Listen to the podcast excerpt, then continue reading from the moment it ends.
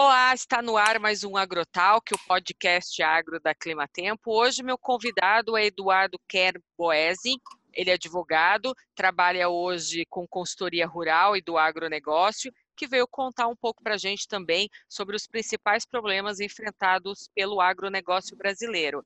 Olá, Eduardo, tudo bem? Gostaria que você se apresentasse para o nosso público do AgroTalk. Olá, Ângela. Boa tarde. Boa tarde, público que nos ouve também. Prazer, obrigado pela oportunidade de compartilhar um pouco da, da, do nosso trabalho e do, da realidade do, do, setor. Eu sou Eduardo Boese, eu tenho escritório de advocacia em, no Rio Grande do Sul, atuo no, no, no Brasil também. E hoje a gente gostaria de apresentar um, um pouco da, de um tema muito delicado do setor, que é a questão do endividamento agrícola. Né?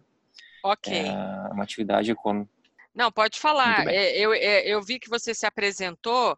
Eu também queria aproveitar que você estava falando sobre esse endividamento do setor, porque esse é um tema hoje no país, essa atividade agrícola, né, que puxa essa atividade econômica hoje no país, ela é exposta a muitos riscos, né? E aí eu queria saber de você quais são esses riscos mais comuns que os produtores enfrentam hoje dentro do agronegócio brasileiro, porque eu sei que o risco climático também está embutido nesses riscos de hoje em dia, né? Sim, a atividade agrícola é uma, uma atividade econômica, né? Então ela tem uh, os riscos da risco de mercado, da risco da comercialização, depende também da política, né? Da política econômica, política agrícola. A variação cambial também hoje ela ela ela está benéfica no caso, não, não, acaba não sendo um, um problema. Hoje ela está super favorável, né? E é o valor da commodity, né? E, e a, além de todos os riscos inerentes a uma atividade empresarial, digamos assim, ela tem os riscos agrobiológicos. Né? Então, seca, excesso de chuva, infestação descontrolada de pragas, uma infinidade de, de variantes biológicas que podem influenciar negativamente o sucesso do empreendimento. É, Chama-se que, fala-se tanto que a agricultura é uma indústria a céu aberto, né? Depende de tantas, tantas variantes aí e, e também tem, parafraseando Euclides da Cunha na obra Os Sertões, o agricultor é antes de tudo um forte, né? Aguenta tanta, tanta, tanta pressão econômica e biológica e ainda busca o sucesso financeiro da, da lavoura, do, do empreendimento agrícola. Então é uma, uma atividade de bastante risco né? e depende de tantas variantes que fogem ao, ao controle, ao, ao poder do, do agricultor que acredita na atividade. O Eduardo, quando que, qual é o ponto que o produtor rural chega a procurar vocês é, para reverter é, uma dificuldade, um problema para honrar um contrato assumido, ele procura vocês também para um planejamento e uma gestão desses investimentos. Como que o produtor chega até vocês antes ainda? Eu estou falando até antes de chegar no endividamento ainda. Isso. Esse é, esse é um tema bem delicado também, porque geralmente a, a gente tem um escritório de consultoria e advocacia. Né? Ah, e a gente sempre busca a parte administrativa, que é mais barata, é mais segura, né? mas infelizmente não é, não é recorrente isso. O que acontece, a, a busca maior geralmente é quando o problema já está instalado né? dentro da porteira. Então a, a gente sempre orienta, a gente busca com a consultoria nossa, apresentar estratégias financeiras, estratégias de endividamento. A gente faz até uma análise de viabilidade do, do negócio, se realmente aquele, a, aquele projeto tem, tem estrutura, tem, tem aplicabilidade, tem, tem uma visão de lucro. Né? A gente sempre busca pela parte de consultoria e administrativa, mas infelizmente a maior demanda é na, na quando o problema já está instalado e aí a é, questão da segurança jurídica nossa no Brasil hoje é um, um problema muito grande assim a gente não tem não tem padrão nas decisões não tem é caro é demorado então o produtor também é ruim então a gente a maior parte da infelizmente a maior parte da, da, da procura é quando o problema já está instalado. Ah, o ideal sempre é sempre uma, uma análise uma, uma um estudo prévio né antes da e, a estratégia financeira que a gente, a gente conhece bastante também, a gente busca por recurso mais barato, busca por pela oferta e disponibilidade de uma garantia boa, o banco exigindo às vezes uma garantia, um excesso de garantia, um, muito mais do que do, do que se, se, deveria ser ofertado e ser, exigido. Então é um, problema sério a, a questão da, da, do endividamento e da, do, do, do problema já instalado. Assim. Sim. Então a gente faz é... até a parte de renegociações também. Uhum. Agora vamos falar desse endividamento do setor agrícola hoje, que é um problema grave que muitos produtores enfrentam, né? O que, que você observa na sua experiência do mercado agro é, com relação é, ao produtor conseguir crédito é, dentro dos bancos ou fora de outras instituições? Como que, como que funciona isso? Como que é a pressão desse compromisso financeiro a curto, médio e longo prazo hoje? É, o endividamento do setor agrícola ele é, é, um, é, um, é problema, né? O, o setor que está bastante alavancado e o índice de inadimplência vem crescendo muito nos últimos anos. Né? O, a margem de lucro está cada vez menor e, mediante a tanto, tantas, tantas variantes é, negativas que podem afetar a, a, produção, o endividamento acaba acabou aumentando muito, né? O Eduardo, é, mas deixa eu só, só fazer uma abertura aqui. Esse, quando você fala que é, esse endividamento está crescendo, é, você chega a observar, às vezes, é porque aquele produtor rural ele está tendo dificuldade, problemas na safra, ou também porque eu começo a reparar também que o problema de gestão dentro da, da empresa, dentro da fazenda, tam, também atrapalha muito nesse endividamento, porque quando você não organiza, não faz um planejamento, uma gestão correta da empresa, isso acaba acarretando também problemas de endividamento. Sim, o, o endividamento agrícola ele é ele é um problema macro, né? Tem cadeias inteiras endividadas. Então, não, não tem até comentando aqui do setor arrozeiro gaúcho. O setor está inteiro, vamos dizer assim, então Sim. está com problema, é, é, é, a estrutura inteira está tá, tá comprometida ela tem, a, como eu te falei, o setor, o, o, setor do arroz, ele tem um produto que ele é, ele tem, ele é, de certa forma, ele é, vamos dizer que é tabelado, sim, ele tem, uh, o arroz é um produto que tem pouco valor agregado, vamos dizer assim, ele, ele é muito barato. Aí tem custo de produção é elevadíssimo, ele é quase o dobro do o custo para produzir do que um hectare de soja, por exemplo. Ele é muito uhum. caro a produção dele. Ele usa muita água, ele, ele, é, ele é e então é, é, um problema macro, só que a questão da gestão também é, porque a gente sabe que tem produtores de arroz são poucos, que é, não são poucos, mas são é uma minoria que está em boas condições financeiras. Claro que é uma gestão excelente e com boas estratégias, com boa, bom acompanhamento.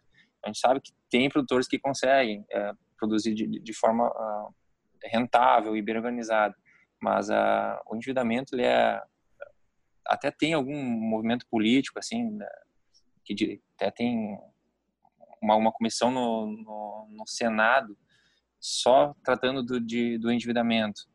Então, tem, tem uma série de políticas que estão sendo desenhadas né, para em socorro ao, ao, setor agrícola, que tem dívidas, às vezes, impagáveis, que não acabam prejudicando de tu permanecer na atividade. É, não, não, não, não se consegue crédito, um setor que é absolutamente dependente de crédito. Então tem é, um, problema muito sério que deveria ser melhor visto assim em, pelos órgãos, porque uma atividade que é, hoje ela é fundamental para o Brasil, para o Rio Grande do Sul, o Brasil inteiro hoje é, é 27% do PIB é diretamente ligado ao agronegócio. E é, um, é o que está funcionando hoje no Brasil, é o agro. Sim, então, é. é. deveria ter, ter um pouco mais de, de, de cuidado nesse trato aí, porque para manter atividade, para evoluir, para ter o pessoal ter capacidade de investimento, para ter planejamento sucessório, que isso acaba tudo sendo o pessoal permanecer na atividade, tem é uma atividade muito muito complexa assim, ela, é, ela é, muito bonita assim, eu, eu, vejo ela como muito muito promissora assim, e, e espero que tenha uma solução governamental para auxiliar o pessoal que está com dificuldade. É, outra questão que, você, que eu queria que você pontuasse para a gente é o fundo rural. Sim. Esse indivíduo, é, o fundo rural, eu acho, com perdão da palavra, foi a maior sacanagem jurídica que eu vi nos últimos anos. Tá? Uh, é um é, explicar a história do fundo rural, então. O fundo rural, ele por 10 anos ele passou, ele, ele, é, um, ele, é, um, ele, é, um, ele é um tributo, né? Uhum. E por 10 anos ele foi julgado em duas sessões do STF por unanimidade, 11 a 0, um tributo inconstitucional. E em 2017 teve uma, uma nova sessão onde foi julgado por 6 a 5 como um tributo constitucional. Aí tu imagina, 10 anos produtores duas vezes por unanimidade, Sim. Não, não precisa pagar. Não, não, não se paga negócio que não precisa, que tá desse jeito, né? Sim. E teve essa, essa, essa, essa, essa reviravolta aí, em 2017, esse passivo de 40 bilhões caiu no colo dos produtores. Então, é, foi uma dívida gerada é uma dívida encomendada, vamos dizer assim. Sim. Para os produtores agora, assim, uh, tem gente que está com um problema muito sério, tá? Que é, por exemplo, quem não, quem não aderiu, quem não, quem não, quem não pagava o fundo rural naquela época, poucos pagavam, né?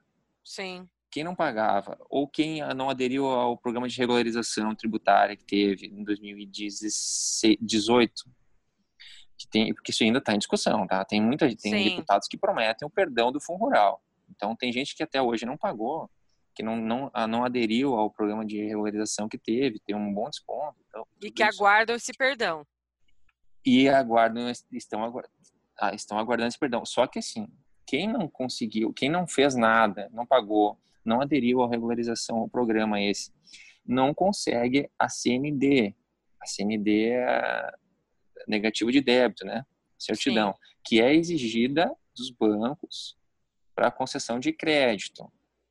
Tá? Então, olha o problema que isso aí gerou. Sim. Uh, quem não consegue, não consegue recurso, não consegue recurso controlado, vamos dizer, recurso oficial. Então, o pessoal está sem crédito, está com negativado por, por uma um jogo político, vamos dizer assim, uma decisão política que prejudicou uma cadeia inteira, com um passivo bilionário. Então, eu, eu, é, fica, fica, um problema gigantesco para esse setor aí. E numa situação assim de endividamento como essa, por exemplo, do Fundo Rural, essa cobrança toda, é, qual, qual, que é o papel hoje do, do, da, do seu escritório, Kern Boese, vocês trabalham com recuperação judicial? Tem alguma medida para que vocês evitem a falência desse produtor rural? É, a recuperação judicial, ela é, é um, um, um tema atualíssimo, né? Ele foi agora, foi em outubro que teve uma decisão importante. Né? A recuperação judicial tem que saber distinguir bem ela da falência. Tá? Recuperação é um passo anterior, vamos dizer assim, à falência. Ela busca evitar a falência, né? Então, a recuperação judicial, ela teve, ela, recuperação judicial de, uma, de empresa, né? Ela segue a, um rito da, da lei, lei de falência, que se chama 11.101 de 2005. Ela tem uma série de requisitos, uh, requisitos básicos para conseguir a, é, essa, essa, essa, essa recuperação. E o, o por exemplo, te dar um exemplo aqui do, de, de, alguns requisitos da, da recuperação judicial. Tá? Ela tem que ser, um, ela é um pedido feito ao juízo, né? E ela tem o um administrador, a assembleia de credores, e além disso, ela tem uh, uma exigência que são dois anos de atividade empresarial na junta comercial, né? A uhum. questão atual de, desse tema é a, um caso agora de outubro do, do grupo J. Pupim, de, do Mato Grosso, na quarta turma do STJ, decidiu pela um pedido feito pelo grupo, foi feito em 2015, se não me engano. Ele foi, uh, foi feito um pedido, só que o, o grupo uh, trabalhava com os membros da família, os CPFs da, da família, assim vamos dizer. Uhum. Então, era um grupo familiar, de, então. Era um grupo familiar, isso, uhum. só que uhum. não tinha empresa constituída, tá? Constituíram a empresa e logo pediram a recuperação judicial. Só que na data do pedido, não se tinha os dois anos de, de, de empresa, tá? A decisão é essa, uh, uma, um, um parênteses aqui, tá? Atividade, a atividade rural não exige a, a, tu pode ser produtor rural, pode ser não não não é nunca nunca foi exigido tu ser produtor rural, tu tem que ter empresa. Nunca nunca nunca, nunca houve isso, tá? Sim, tá. Então, tu, no, tu pode fazer. O, o, a decisão é essa, foi pedido da recuperação judicial, não é, foi feito foi feita a, a, a, constituição da empresa e foi feito o pedido. Não tinha os dois anos da empresa. A questão é, a questão que nasceu controversa, mas o, o desfecho dela foi no sentido o STJ aceitou o pedido de recuperação judicial do grupo, uhum. que tinha uma dívida de quase 1,3 bilhão. É uma dívida gigantesca. Esse, essa família, José Pupins já foi, foi considerado o rei do algodão um, um tempo, agora Sim. já não é mais. E aí a, essa recuperação judicial ela é feita hoje hoje para o produtor rural ela pode ser feita uh, mesmo sem a sem o registro de empresa, tá? Pode ser feita. O que se o, o, as exigências que são estão sendo feitas agora não precisa de dois anos de, de empresa registrada. O que, que se exige? A comprovação dos dois anos anteriores de atividade, isso é fácil de conseguir, né? Sim. É bem tranquilo de conseguir essa comprovação. E uh, o, o, registro, independente do, do, do, tempo de registro, e, a, e o, a, toda a relação de dívidas, de a, a, a, escolha de um administrador e tudo isso. Mas já se tornou bem mais simples, né? Então a repressão judicial, ela tenta dar um, dar um preservar a atividade da empresa, que é um é benefício para a sociedade, né? Uma empresa permanecer aberta, trabalhando, então numa recuperação judicial tu consegue 180 dias de prazo de suspensão de cobrança de qualquer tipo de cobrança, tá? Então tu tem 180 dias para reorganizar, apresentar um plano de como tu quer fazer isso, tá? Tu está com dificuldade, tu não tem mais o que tem, tem situações assim que não tem mais, não tem crédito, não tem não consegue fornecedor de nada, tu não tá, tá com o bolso vazio, né? Tá com o bolso vazio e mal falado, né? Então, é, é, isso. Então, eu, na recuperação judicial, ela é um passo, assim, que eu acho uma ferramenta fantástica, assim. Uh, a, função social dela é muito boa, né? Tu preserva os empregos, tu preserva a atividade, tu preserva, tu preserva a, geração de imposto, de, de receita para a comunidade, vamos dizer assim. Então, ela, ela é, um, ela é um, um, uma vida extra aí para um produtor que está com sérias dificuldades, ela tem que ser bem analisada, né? Porque ela ela tem alguns custos, né? De, por exemplo, o administrador judicial tem que ser tem que ser pago, né? Tem até dentro da lei tem essa essa então tem que ser bem bem pensado. Tu vai ter um tu vai ter um tu vai ter um plano, tu vai ter auxílio para fazer um plano de pagamento. Tu vai chamar todos os teus credores que estão te cobrando, te incomodando ali, dizendo, ó, eu tenho, eu tenho um pedido de recuperação, eu quero conversar com vocês. É, é convocada uma assembleia, né? Tem 60 dias para convocar uma assembleia. Convida todo mundo, apresenta um plano, né? O, o plano tem que ser apresentado ao juízo também e, e a explicação de por que que tu está nessa, nessa situação. Eu, é, eu acho uma ferramenta fantástica e muitas vezes ela pode ser utilizada. O pessoal não gosta muito de, de falar em recuperação judicial porque a, a gente fala assim que a, a, não existe pena de morte no Brasil, mas para empresário existe, né? Porque às vezes tu está numa comunidade, uh, uh, uma situação financeira ruim e aí tu, tu o, o, cara entrou em recuperação judicial, o pessoal não passa nem perto nem na rua, assim, porque parece um tema tão uh, tão pesado assim, pessoa tá em, uma empresa está em recuperação judicial não tem crédito para nada, só que não é o contrário, ela é um, ela é ela é uma, uma uma nova possibilidade de reorganizar, de pagar todo mundo. Tá? Tem, tem esse período ali de toda uma estruturação, um planejamento que tem que ser cumprido. Né? Então, é para todo mundo aceitar, tu tem que ter um, um planejamento viável, não é um Sim. negócio fantasioso. Tu tem que apresentar. É, é uma atividade bem, bem, bem bacana. É, praticamente ele vai fazer todo o planejamento e a gestão que ele deveria ter feito lá no início, antes dele começar todo o trabalho, não é isso? É, é, é isso, só que às vezes na questão rural é um pouco mais delicada, porque às vezes tu faz tudo certo e, eu, e os fatores agrobiológicos que a gente comentou antes não te ajudam. Sim.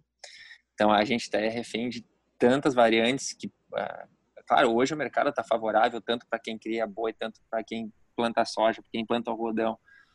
Uh, então o mercado está muito bom para a gente, mas a, no Rio Grande do Sul a gente tem um, um clima muito instável, tá? Tô, tô falando aqui do Rio Grande do Sul, porque a, faz seis anos que não tem seca aqui no Rio Grande do Sul. Então o pessoal está bem empolgado, só que a seca ela às vezes ela aparece. Sim. É, é bem complicado, uma cadeia inteira fica fica prejudicada. Então a gente tem o Centro-Oeste ele tem um clima mais estável, é tranquilo é. assim. E quando às vezes não é a seca que aparece aí, a gente tem excesso de chuva e aí tem aquele problema de infestação descontrolada de uma praga que ela se utiliza daquela umidade presente durante muito tempo para ela infestar uma lavoura inteira, por exemplo, né? Então tem muitas, realmente, muitas tem variantes. Muita chuva, aí. umidade, calor. É. Isso, é. Tem muitas variantes que podem pe que pegam, né? Não é que podem, mas que pegam o produtor assim desprevenido. É, a gente vem conversando com várias pessoas ligadas ao agronegócio.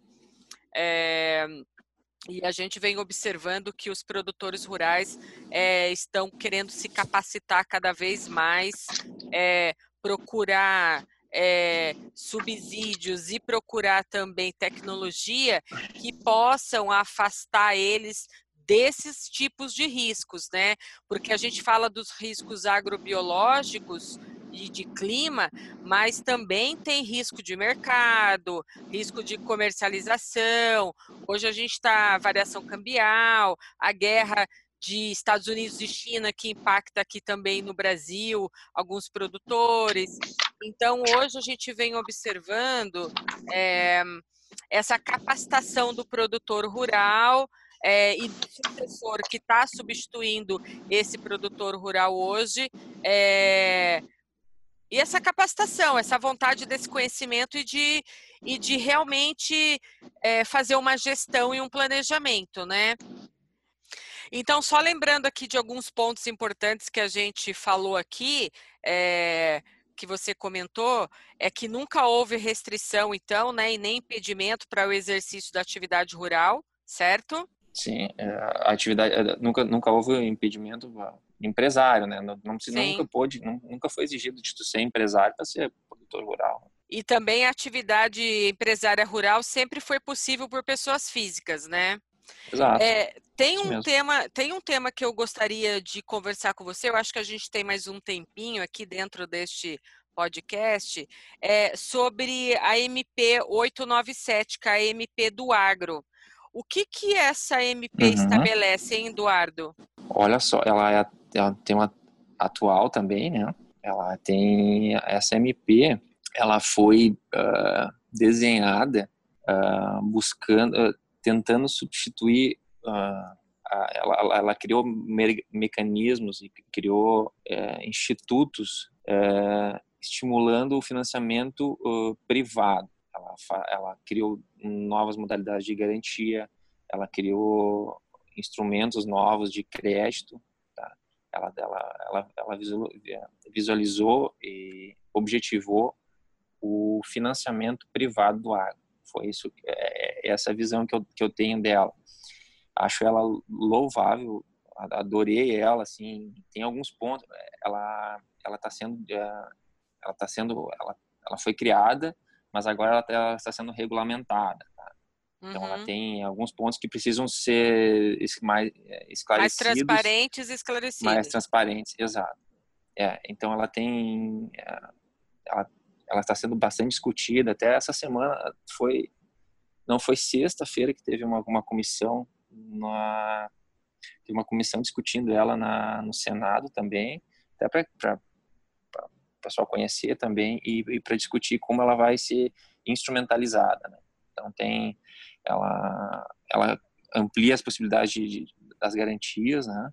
E de financiamento uh, também? Ela amplia essa, essa, esse crédito para financiamento? Ela amplia possibilidades, ela amplia, uh, ela melhora as, as garantias também. Uhum. Ela cria, ela criou também uma possibilidade de, de investimento externo, uh, no, buscando dinheiro de fora para o agro também.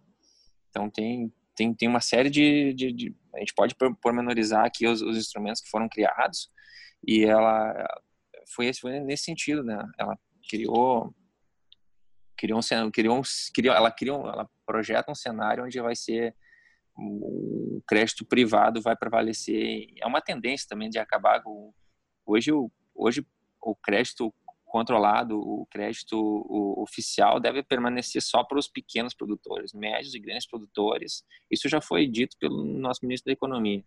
Médios e grandes não precisam de crédito controlado, não precisam de crédito oficial. Tá cheio de gente aí fora com dinheiro para dar para o pessoal produzir Sim. e só falta se organizar. Né? Tem gente querendo traders, bancos grandes querendo entrar nesse mercado e não tem necessidade do governo é, dar subsídio para médio e grande produtor. Eu, eu concordo isso com o ministro, eu acho que é só uma questão, quanto mais gente ofertando crédito, quanto mais gente uh, disposto na linha, na, na no, no financiamento, mais barato fica. Então tem que chamar o pessoal de fora para vir para cá para ofertar dinheiro e melhora para o produtor, fica mais barato, fica mais crédito disponível. É, é uma tendência. Né? Eu acho, acho isso foi, foi fantástico, pensando no, no, no mercado de, de, de crédito e para os produtores também. Tá. Então, essa, é, essa foi a MP Tá, essa MP ela vai também, ela pretende ampliar a transparência às ofertas de crédito para melhorar a análise de risco, reduzindo burocracia para o produtor rural. E ela melhora as condições de acesso ao crédito. Isso a gente ficou bem claro para a gente o porquê da SMP 897. Agora eu sei que ela tem alguns instrumentos que foram apresentados no lançamento dela. Você pode falar para mim quais são esses instrumentos? Posso falar sim. A gente tem, deixa Uh, uh, vamos lá. Ela tem, ela tem alguns. Foram apresentados seis instrumentos ou seis, seis novidades, vamos dizer assim. Uh, vamos falar primeiro pelo fundo de aval, fundo de aval fraterno. Ela é. é, ela é um fundo comum, né? Ela pode ser de dois, dois a dez integrantes. Né? Tu vai, ela quatro, eh, ela é um fundo que pode somar até 10%. Eh, cria um grupo, tá? um grupo de até 10 pessoas, uhum. onde tem cada um contribui com 4% do produtor, 4% do produtor do valor que ele que ele financiar. O banco financia com mais 4%. E um, um terceiro, um, um, avalista, pode financiar mais 2%. Então, inteira, são 10% do valor do grupo e assim ter... se compõe esse aval. É, é um fundo, é, é um fundo é, que no, em, se alguém, alguém do grupo não conseguir pagar, esse fundo, isso é, um, é uma ferramenta muito utilizada na Europa, tá? É, ela, ela, tipo, se tu pensar, às vezes a margem de, de, de, de lucro está tão curta e uh, o crédito às vezes não é muito barato, e aí tu tem que contribuir com mais 4%, né, para o fundo de aval. A gente também não sabe como é que ela vai funcionar direito, mas é, uma, é, é esse é o, o, esqueleto dela. Ah, só que assim, ó, com o, se tu tem um, um, crédito, se tu tem o fundo de aval, se tu participa de um fundo de aval, o crédito para ti vai ser mais barato. Tu tem um, um tu tem um, um grupo que está que tá garantindo que tu vai ter essa possibilidade. Então pega um pro, pensando no setor financeiro, cria 10, pega 10 produtores de várias regiões do país, pulveriza o risco, tipo, junta 10, 10 produtores e não é, não é, não são todos que vão quebrar, né? tipo, um quebra e aí tem o fundo de aval que vai socorrer essa, esse, esse indivíduo, né? Então, o risco fica muito mais baixo. Então, é, um, é uma, uma, ferramenta sem envolver dinheiro público. É, é uma ferramenta que o, grupo vai se proteger com 4% cada um, que eu acho uma, uma boa vantagem. Esses 4% vão ser tranquilamente uh, reduzidos do valor da taxa de juros se tu participa de um fundo de aval. Então, tem, eu, essa ferramenta eu achei fantástica também, tá? O outra outra outro instrumento que é esse é um esse esse é um tema polêmico, tá? Esse esse aqui que eu acho que vai ser o que é o patrimônio de afetação, tá? É uma no, outra novidade. É essa essa aqui é, é um tema é, ela um, proprietário, por exemplo, né, nesse patrimônio de afetação, ele pode desmembrar a sua área. Tá? Uhum. Às vezes tu tem um, um, crédito de 3 milhões, só que tu, o, o, como funciona hoje? Tu tem que oferecer teu imóvel na garantia. Tu tem um imóvel que vale 50 milhões de reais e tu vai fazer um financiamento de 3. Pensando por esse lado, tu tem a garantia inteira por uma, por uma garantia desproporcional, né? Sim. É um excesso de garantia, né? Exato. Hoje, com esse patrimônio de afetação, tu vai poder desmembrar, uh, criar áreas, uh, tipo uma área de, de, que vale 4 milhões, por exemplo, para dar uma, uma, uma, um financiamento de 3 ou de 4 milhões, vamos dizer.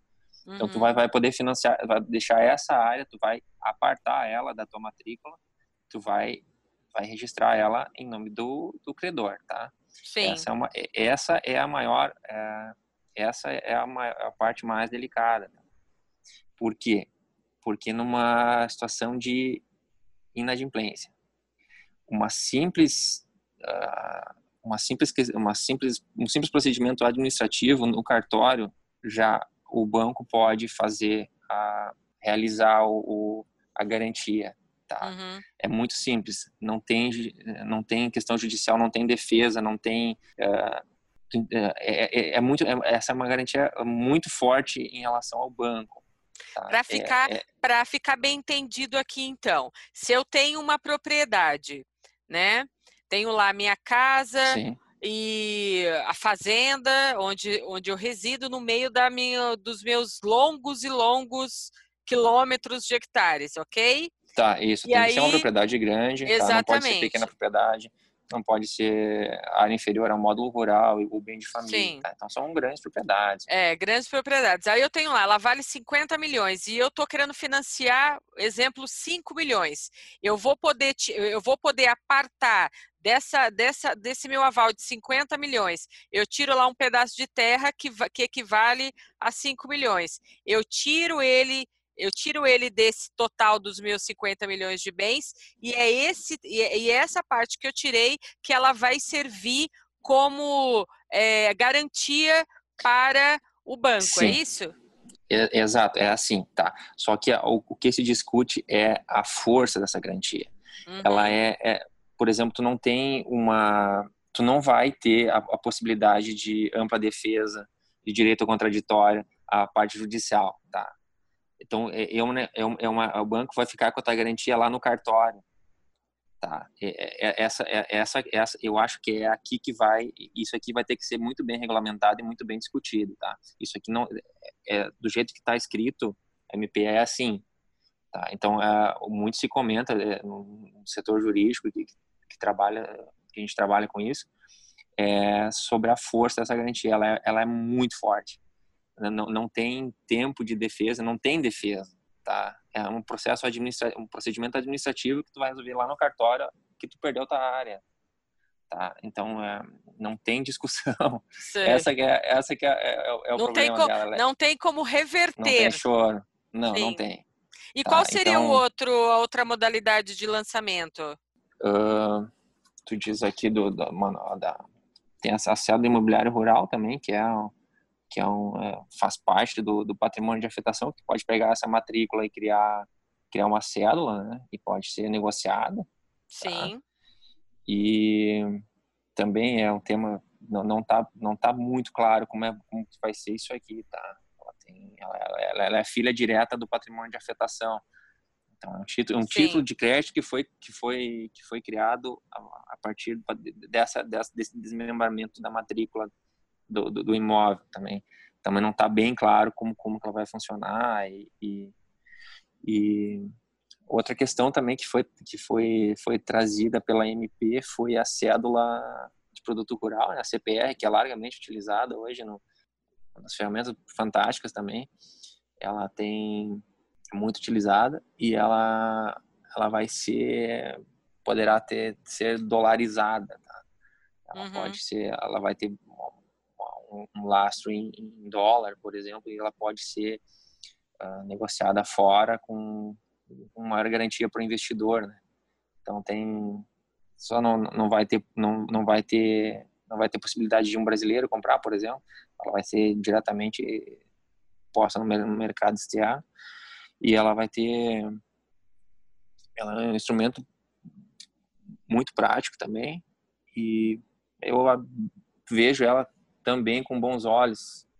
A MP inteira, ela inteira não, tirando alguns pontos que precisam ser regulamentados, ela é fantástica. Né? É, outro ponto importante que eu que eu destaco que, que não existia é a questão o, o Brasil ele tem produz demais, mas não sabe guardar, né?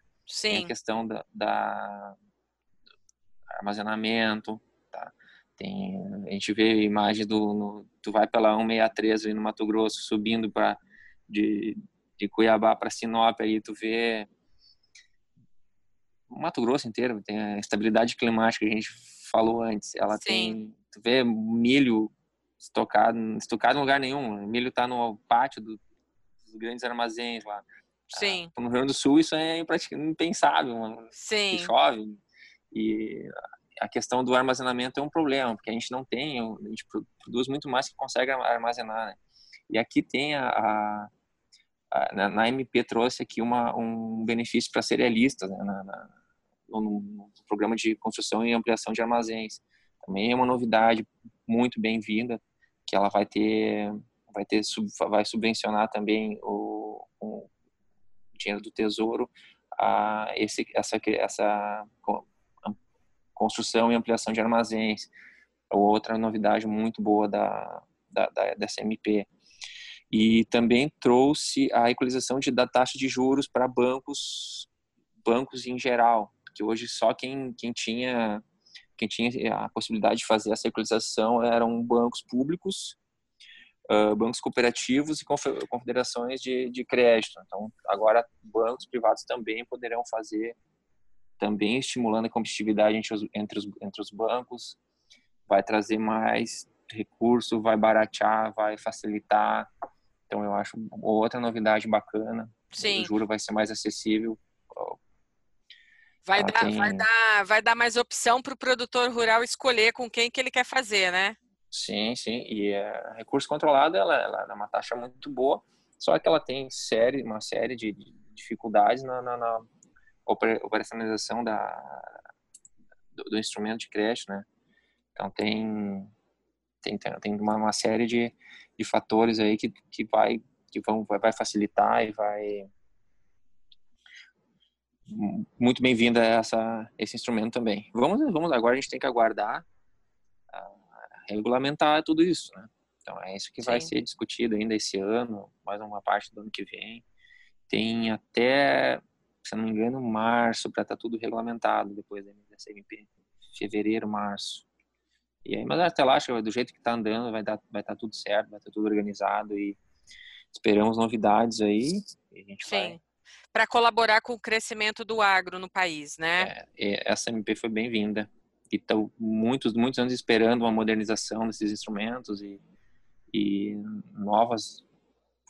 O, o agro cresceu de, de forma espontânea, vamos dizer assim. O recurso público é, é pouco, então tem que quanto menos o governo botar a mão melhor, deixa que, o, que os produtores, as empresas vão muito bem, obrigado, sozinhas, né? Sim. Quanto menos, quanto menos interferência governamental existir, o nosso setor é, é ele está indo bem porque tem pouca interferência. Então, quanto mais o governo colaborar com essa MP aí, ó, eu enxerguei um monte, um monte de coisa boa.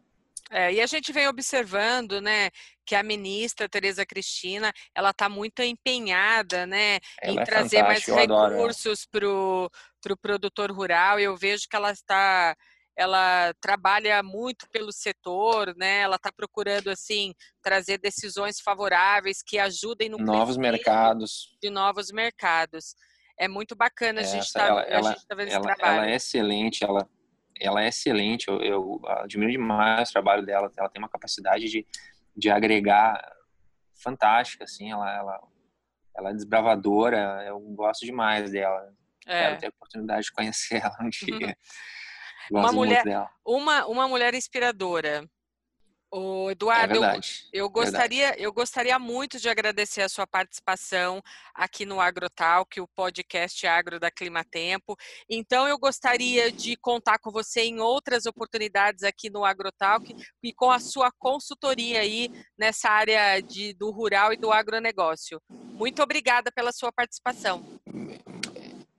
Ângela, eu que agradeço a oportunidade de, de, de conversar e de, de apresentar ao, ao a nossa visão aí em relação ao agronegócio brasileiro. Uh, conte comigo sempre que precisar, tu tem meu contato, tu tenha livre acesso a, a, a, a, a gente aqui. Obrigado pela oportunidade, espero que tenha contribuído e esclarecido alguns pontos que estavam não estavam bem claros e, e, e que nossos ouvintes tenham a liberdade de, de, discutir com a gente também. Qualquer coisa a gente está está disponível também a todo mundo aí para para sanar dúvidas e participar de algumas parcerias aí.